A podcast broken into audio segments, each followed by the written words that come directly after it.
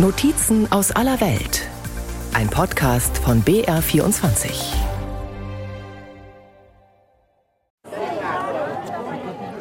Die Atmosphäre ist entspannt auf dem Fest im Süden Roms. Mit Blick auf den kleinen Eursee wird geredet und gescherzt. Es gibt zu essen und zu trinken.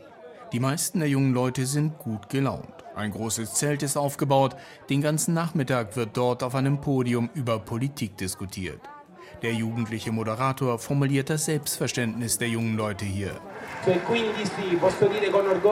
Ich kann mit Stolz sagen, dass wir sicherlich die beste Führungsschicht sind, die beste Generation, die die Nation kennt. Selbstbewusstsein liegt in der Luft beim traditionellen Sommerfest der nationalen Jugend. Der Gioventù Nazionale, Nachwuchsorganisation der Partei der Regierungschefin Giorgia Meloni. Unter den mehreren hundert jungen Menschen steht auch Carla, Sie ist 18 Jahre alt, hat dieses Frühjahr in Rom Abitur gemacht. In der nationalen Jugend engagiere sie sich nicht zuletzt wegen Giorgia Meloni, sagt Carla. Ich persönlich bin stolz auf ihre Arbeit und ich bin stolz darauf, wie sie Italien repräsentiert. Ich hoffe und bin mir sicher, dass es mit ihr für das ganze Land eine blühende Zukunft gibt.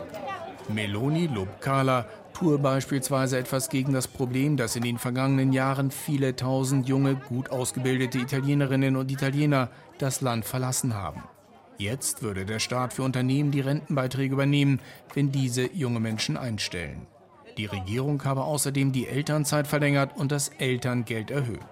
Carla kann nicht verstehen, dass Meloni wegen ihrer Wurzeln in einer neofaschistischen Partei auch im Ausland mit Skepsis betrachtet wird. Eh, Viele verwechseln eine rechte Partei mit einer faschistischen Partei. Aber man muss sich daran erinnern, dass die Vergangenheit vergangen ist. Wir sind nicht mehr diese Art von Bewegung. Man hat immer noch die Vorstellung, dass alle, die sich politisch rechts engagieren, Faschisten sind. Aber wir haben damit nichts mehr zu tun. Ich bin stolz auf Melonis Wurzeln, denn ich bin fest davon überzeugt, dass sie nicht das repräsentiert, was viele behaupten. Als neue moderne Rechte, vor der sich niemand fürchten muss, sieht sich Melonis politischer Nachwuchs. Lo chiameremo futuro, wir werden es Zukunft nennen, lautet das Motto des rechten Jugendfestes.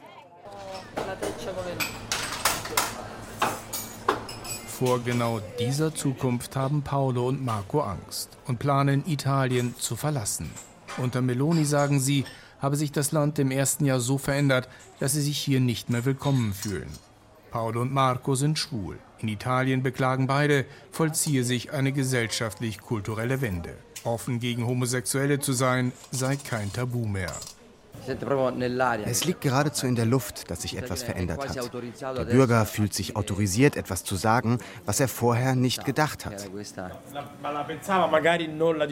Beziehungsweise er hat es gedacht, aber nicht gesagt, weil er sich gebremst fühlte und dachte, das darf ich nicht sagen. Jetzt darf er. Das kann nicht sein. Wir sind in einer Phase des kulturellen Rückschritts.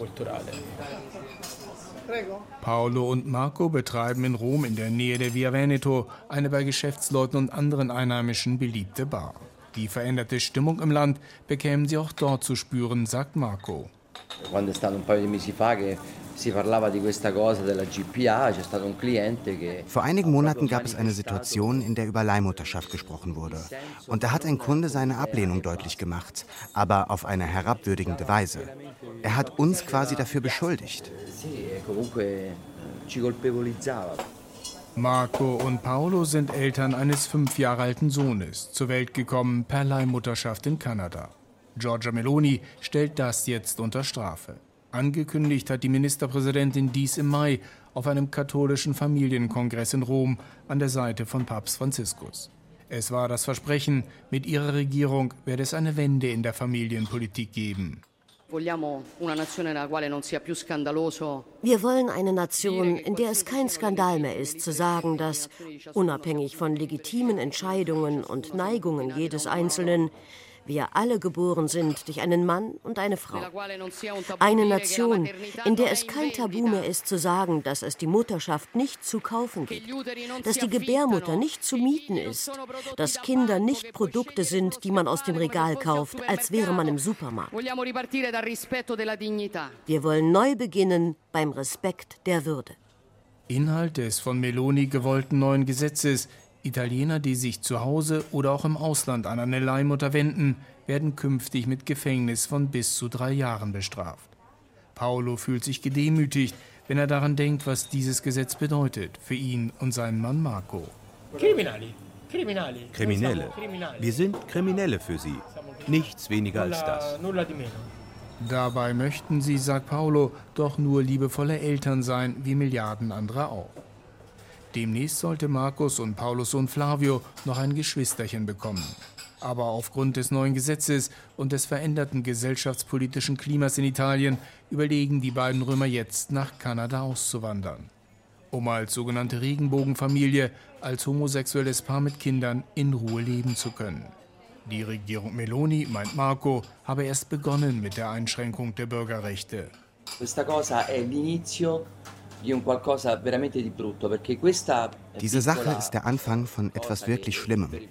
Im Moment sind nur wir betroffen. In Wirklichkeit öffnet sich ein dunkles Szenario mit der Einschränkung von immer mehr Bürgerrechten. In einigen Jahren werden es vielleicht die Frauen mit dem Thema Abtreibung sein. Dann, wenn die Regierung so weitermacht, geht es vielleicht um das Recht der Scheidung. Ich glaube, wir reden hier nur über den Anfang. Und hier muss man sie stoppen. È qui che bisogna fermarle. Die LGBT-Plus-Gemeinschaft, Schwule, Lesben und Transgender hatte vor der Sommerpause in Rom zur Kundgebung gegen Meloni aufgerufen. Ein paar hundert Menschen kamen und riefen, wir sind Familien, kein Verbrechen. Es ist im ersten Jahr Meloni eine der wenigen Demonstrationen gegen die neue Regierung geblieben. Italiens erste Ministerpräsidentin mit neofaschistischen Wurzeln regiert in einem Land, das sich bislang weitgehend ruhig verhält. Außer homosexuellen Eltern sind noch Sozialhilfeempfänger auf die Straße gegangen. Nach der Abschaffung des sogenannten Bürgergelds im Sommer protestierten Betroffene, vor allem in Städten des ärmeren Süden des Landes.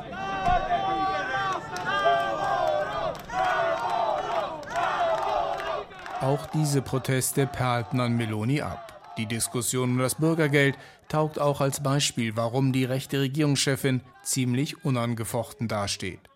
Die Opposition gespalten und dabei sich neu aufzustellen, war auch bei diesem wichtigen sozialen Thema nicht in der Lage zu mobilisieren. Ihre Bündnispartner hat Meloni im Griff, aus der Rechtskoalition kamen keine Querschüsse. Und Meloni kommuniziert erfolgreich. Beim Bürgergeld hielt sie sich erst ein paar Tage zurück und meldete sich dann über YouTube und Facebook mit ihrer Videoreihe Gli Appunti di Giorgia, übersetzt Georgias Notizen. Wie immer im persönlichen Ambiente vor Familienfotos und mit einem Notizbuch in der Hand. Mit verbindlichem Blick, aber scharfer Stimme. Schon die Ankündigung der Regierung Anfang des Jahres, das Bürgergeld zu streichen, erzählte Meloni, habe dazu geführt, dass mehr als 100.000 Menschen sich aus dem Bürgergeld verabschiedet hätten.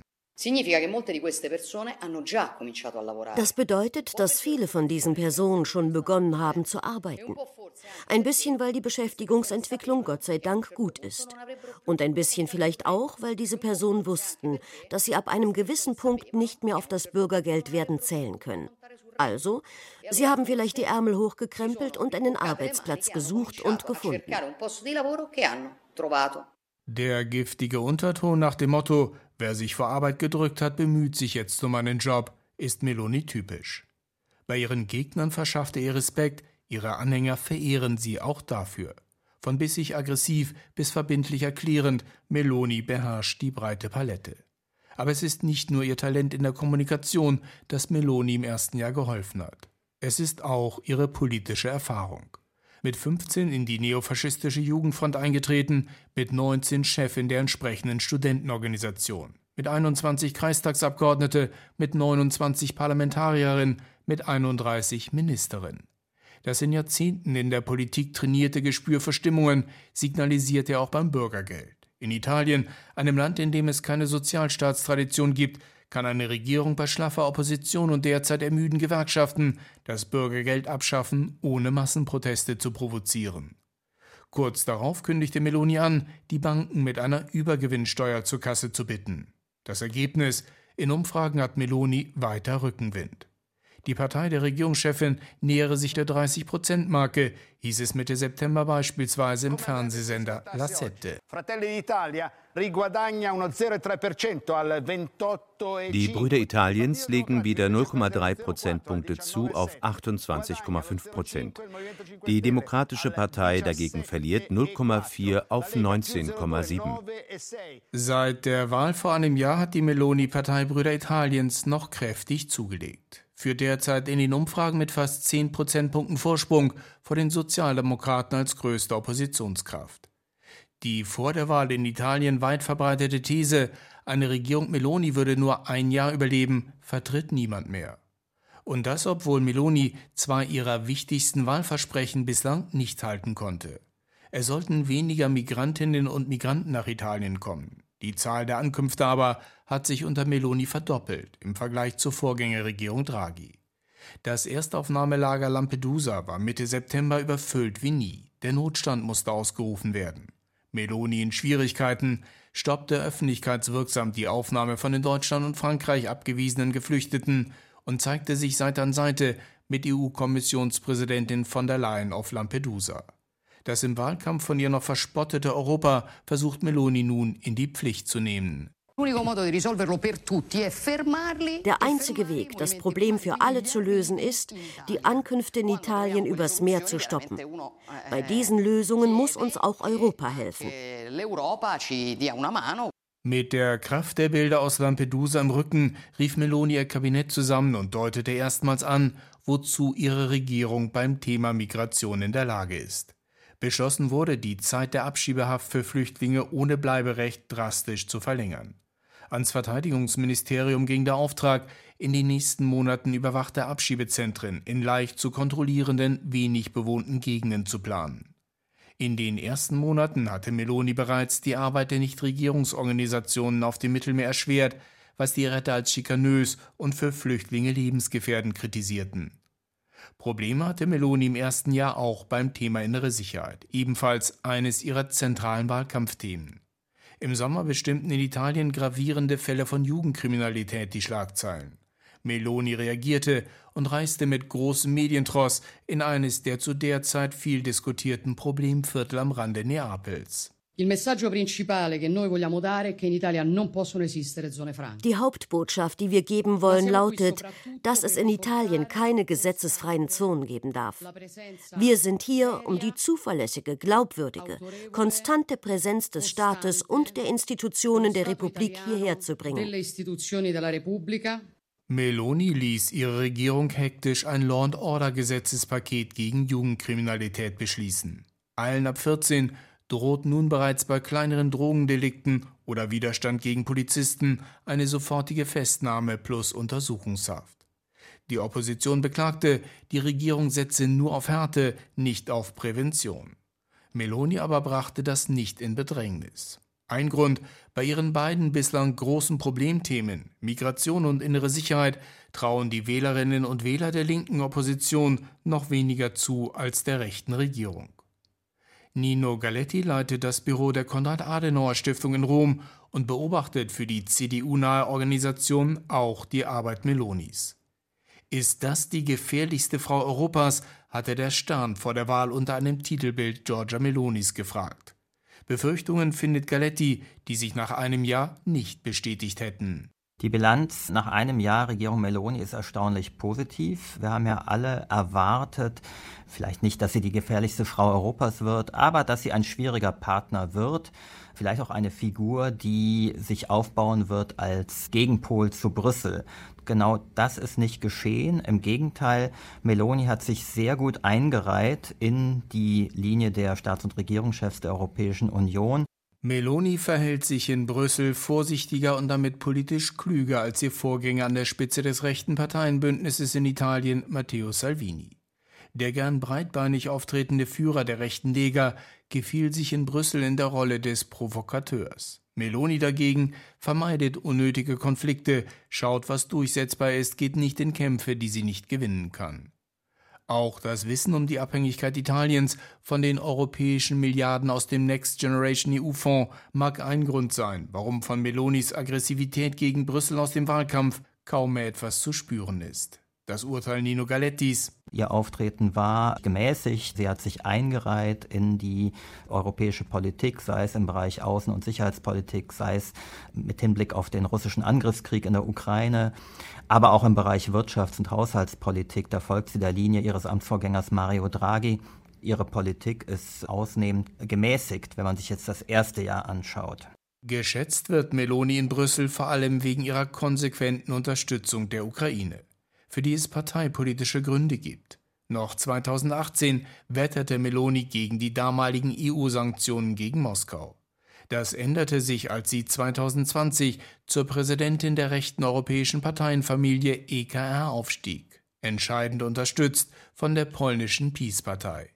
Die nationalistische polnische Rechte hat die Italienerin vom extrem rechten Rand damals international legitimiert und ist ein entscheidender Grund, warum sich Meloni von Putin ab und der Ukraine zugewandt hat. Jetzt ist Meloni für die Anti-Putin-Koalition wichtig. Ohne Italien, das drittgrößte Mitgliedsland der Europäischen Union, wäre es schwierig, die harte Linie gegen Russland durchzuhalten. Da spielt der Regierungschefin mit den neofaschistischen Wurzeln in Brüssel in die Karten. Anna Cocchi aber wünscht sich, dass Europa bei Meloni genauer hinschaut. Die 74 Jahre alte Frau aus Anzola dell'Emilia ist überzeugt, die italienische Regierungschefin habe ihre politischen Wurzeln nicht abgeschnitten. Bis heute sträube sich Meloni, den Faschismus ohne Wenn und Aber zu verurteilen. Es gehe da nicht um Worte, sagt Anna Cocchi, sondern um Werte, Werte der italienischen Republik. Questa è la domanda che mi faccio tante volte. Perché questa persona non, eh, ich frage mich häufig, warum diese Person nicht akzeptiert, dass wir eine Verfassung haben, auf die sie geschworen hat, in der in jeder Zeile deutlich wird, dass es eine antifaschistische Verfassung ist. Dass sie Schwierigkeiten hat, sich zum Antifaschismus zu bekennen, zeigt mir, dass sie eine sehr widersprüchliche Person ist. Eh, che sia molto ambivalente. Anna Cocchi steht in ihrer Heimatprovinz an der Spitze der ANPI. Die ehemalige Partisanenvereinigung sieht sich als Hüterin des antifaschistischen Erbes im Land. Denn ehemalige Partisanen haben die Verfassung der italienischen Republik mitgeschrieben. In ihrer Familie erzählt Cocchi, habe eine Tante sieben Verwandte verloren im Widerstand gegen den Faschismus. La nostra Presidente non può assolutamente Unsere Ministerpräsidentin kann nicht so tun, als wenn in der Zeit des Faschismus die Bürgerrechte geachtet wurden. Alle Rechte sind mit Füßen getreten worden. Und deswegen können für diese Zeit keine mildernden Umstände gelten. Mit Kopfschütteln hat Anna Cocchi verfolgt, dass Meloni nicht an den Feierlichkeiten am 25. April teilgenommen hat. Der Tag, an dem Italien sich an die Befreiung vom Faschismus erinnert. Stattdessen hat die Regierungschefin einen Brief an den Corriere della Sera geschrieben, in dem sie das Wort Antifaschismus vermied. Meloni meint Cocchi komme zugute, dass es in Italien nie eine umfassende gesellschaftliche Aufarbeitung des Faschismus und seiner Verbrechen gegeben hat. In Bologna sitzt Piero Ignazzi in seinem Arbeitszimmer am Rande des historischen Zentrums. Nicht Melonis politische Vergangenheit sei das Problem, sagt er, sondern wie die Chefin der Brüder Italiens heute damit umgeht. Der Professor für Politikwissenschaft und Kolumnist der linksliberalen Zeitung Domani verfolgt Melonis Werdegang seit über 25 Jahren. Es stimme, meint er, in Italien sei es in ihrem ersten Regierungsjahr ruhiger geblieben als von vielen erwartet. Gleichzeitig aber warnt Ignazzi, Vorsicht, wir hätten bei Meloni noch nicht alles gesehen. È come se al di sotto di un mare tranquillo si agitassero delle correnti profonde. Es ist, als wenn es unterhalb einer ruhigen Meeresoberfläche in der Tiefe gefährliche Strömungen gibt. Im Moment gibt es keinen Wind, keine Proteste. In dem Moment aber, wo Wind aufkommt, kommt es zu Wellenschlag und die gefährlichen Strömungen können aufsteigen. Dies ist die Besorgnis, die bestehen bleibt. Meloni sei zugute gekommen, dass sie im ersten Jahr unter quasi idyllischen Bedingungen regieren konnte, meint Ignazzi. Koalitionspartner und Opposition hätten mit internen Sorgen zu kämpfen. Gleichzeitig sei ihr der Balanceakt gelungen, die rechte bürgerliche Mitte zu erobern, aber auch ihren alten Gefolgsleuten vom rechten Rand zu signalisieren, dass sie nicht verleugnet, wo sie politisch herkommt. Das sei mehrfach im ersten Jahr deutlich geworden, sagt Ignazzi. Alcune cose sono certamente in linea con la sua origine ideologica. Einige Dinge sind zweifellos in Übereinstimmung mit ihrer politischen Herkunft. Una è stata la svalutazione della festa dei, dei lavoratori del primo maggio. Beispielsweise die Abwertung des Tages der Arbeit, des 1. Mai. Da Mussolini den 1. Mai als Feiertag abgeschafft hatte, gilt der Tag der Arbeit in Italien mehr als anderswo als Tag der sozialen Rechte und der Demokratie. Meloni aber berief am 1. Mai eine Kabinettssitzung ein. Eine Missachtung, die nicht nur die Gewerkschaften empörte. Ignazzi hat beobachtet, in queste date simboliche, in questi momenti simbolici della memoria collettiva italiana. Zu diesen symbolischen Daten vor allem, in diesen Momenten der kollektiven Erinnerung Italiens, gibt es bei ihr einen Bezug auf politische Wurzeln, die neofaschistische Wurzeln sind. Gefahren schlummern sieht Ignazzi vor allem beim Thema Bürgerrechte. Prägnantestes Beispiel sei eine der ersten Entscheidungen Melonis als Regierungschefin. In Italien hatten am Wochenende zuvor zwei Dinge für Schlagzeilen gesorgt. Ein Aufmarsch von Mussolini-Nostalgikern in Predapio, Hitlergrüße inklusive. Und eine aus den Fugen geratene Rave-Party bei Modena. Meloni kündigte daraufhin mit harten Worten eine Gesetzesverschärfung an gegen Organisatoren nicht genehmigter Rave-Partys. Il segnale è das Signal ist, es ist vorbei mit dem Italien, das wegschaut bei denen, die gegen Regeln verstoßen. Also, liebe, sympathische junge Leute, die ihr tanzen wollt und dabei geschützte Gegenden verwüstet, geht dafür woanders hin. Dieses Vorgehen, meint Ignazzi, sei exemplarisch, wie die Regierung Meloni bereit sei, mit Bürgerrechten umzugehen. Straftaten, die Organisatoren im Zusammenhang mit Rave-Partys begehen, werden in der Härte der Strafen teilweise auf eine Stufe mit Totschlag gestellt. Das hat Verwunderung und auch Besorgnis hervorgerufen. Wenn das am Anfang steht, bedeutet es, dass es im Zusammenhang mit Veranstaltungen, die nicht im Einklang sind mit der globalen und ideellen Linie der Regierung, zu Brüchen und Spannungen kommen kann. Qualche fratture, qualche tensione was aber bleibt als Antwort auf die Frage von vor einem Jahr, ob Meloni die gefährlichste Frau Europas sei? Eine Frage der Perspektive. Nino Galetti von der Konrad-Adenauer-Stiftung meint, nein, Melonis Weg müsse weiter kritisch beobachtet werden, im ersten Jahr aber habe sie positiv überrascht. Meloni ist zu einer europäischen Politikerin geworden. Wenn Meloni zu bestimmten Themen etwas sagt, dann wird ihr zugehört. Sie ist eine rechte Politikerin. Ihre Wurzeln liegen ja im Bereich der Neofaschisten, der neofaschistischen Jugendbewegung. Inzwischen ist sie aber im besten Sinne eine konservative, vielleicht eine nationalkonservative Politikerin. Der langjährige Meloni-Kenner Ignazzi sagt ebenfalls, Meloni habe viele ihrer Ankündigungen aus dem Wahlkampf nicht umgesetzt. Es sei bislang nicht so schlimm geworden wie befürchtet. Trotzdem antwortet der Politikprofessor auf die Frage, ob Meloni weiterhin die gefährlichste Frau Europas ist, mit Ja. Rimane tale. Sie bleibt es. Sie bleibt es trotz ihres freundlichen Lächelns und Auftretens. Man darf sich vom Anschein nicht täuschen lassen. Bis jetzt ist alles gut. Aber wenn es eine Situation der Krise, der Schwierigkeiten, der Spannungen gibt, werden wir sehen, ob das, was lange Zeit ihr Wesen war, zum Vorschein kommen wird.